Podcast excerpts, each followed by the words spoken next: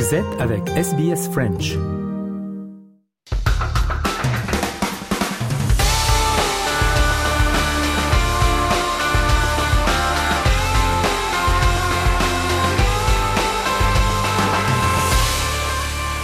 Journal des sports, un journal intégralement dédié à la Coupe du Monde de football de la FIFA.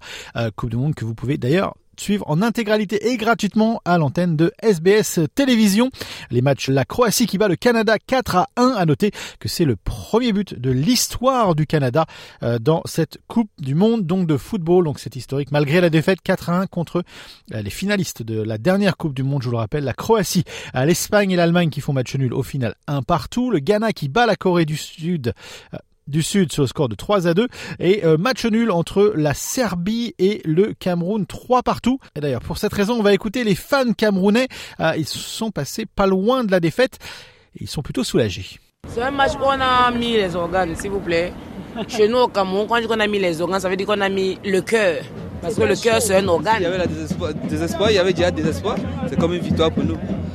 Revenir au score 3-3, c'est un sentiment vraiment d'émotion. Quand on a marqué un but, on se dit ok on va gagner et tout. Mais quand ils ont fait deux, trois, nos cœurs ont commencé à battre fort comme ça que mais finalement on a pu égaliser. Je, je tiens vraiment à, à, m'excuser auprès du Seigneur parce qu'à un moment j'ai voulu doter du Cameroun. Ah, je pense que si on en a été là, on n'encaissait pas les trois buts là. Je pense qu'on en aurait pu. On n'encaissait pas les trois buts. On, on a souri un peu, hein, mais, mais, pas trop, parce qu'on devait gagner. On, on, on, doit battre le Brésil pour, pour, pour aller to next round, dessus des États-Unis. So, on a vu un match assez incroyable. Trois incroyable. buts partout. Trois buts partout. Il y a cinq minutes avant le mi-temps qu'on est on, on, était en train de dormir. Et, et on disait qu'Abou n'est pas au niveau du mondial. Abou pourtant est au niveau du mondial. On a, on a amené Abou Bakar. Il a réveillé son a équipe, voilà, Vincent Abou Bakar. Voilà. Le vieux Lyon a réveillé son équipe. That's it, that's it. Euh, Voilà donc pour euh, le Cameroun. Les autres matchs, euh, le Portugal a battu l'Uruguay sur le score de 2 à 0 et le Brésil qui bat difficilement les Suisses sur le score de 1 à 0. Et malgré la difficulté dans le camp brésilien, c'est circulé, il n'y a rien à voir. On écoute Diago Silva. Nous sommes contents pour la performance d'aujourd'hui, même si, on a trouvé beaucoup de difficultés, surtout la première période. C'était un match très serré. On a un collectif très très fort, mais bien sûr que Neymar il va manquer pour toutes les équipes qui va jouer. Pour la sélection, il a manqué pour Barça, il manque aussi pour le PSG. C'est un joueur indispensable pour toutes les équipes. Et bien sûr qu'on qu'on a senti cette, cette manquance aujourd'hui, mais l'équipe il est prêt pour avoir des résultats et pour donner la possibilité à Neymar de, de, venir plus avant. Diago euh, Silva, donc le euh, joueur brésilien, victoire du Brésil 1 à 0 contre la Suisse, donc euh, victoire difficile.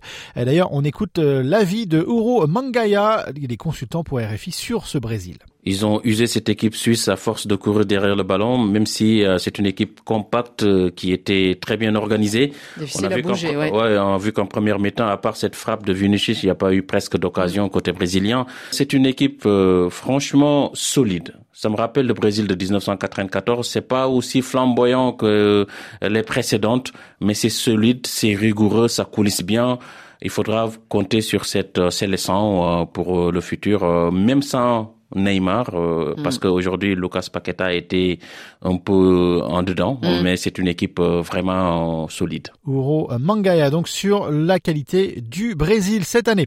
Et les prochains matchs pour ce soir, Équateur, Sénégal, Pays-Bas, Qatar, Iran, États-Unis et un Pays de Galles Angleterre.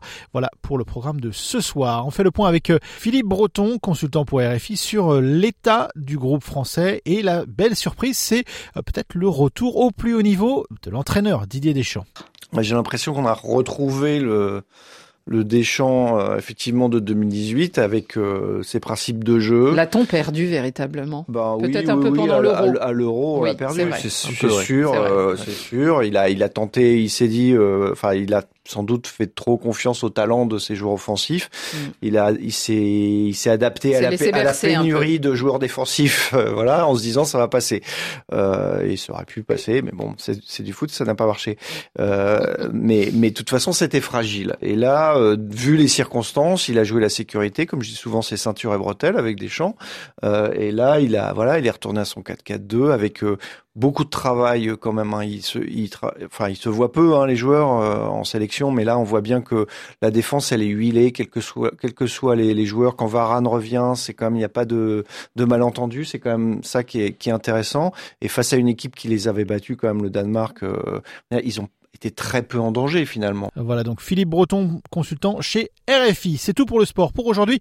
Vous écoutez le programme en français et vous êtes sur Radio SBS. À tout de suite.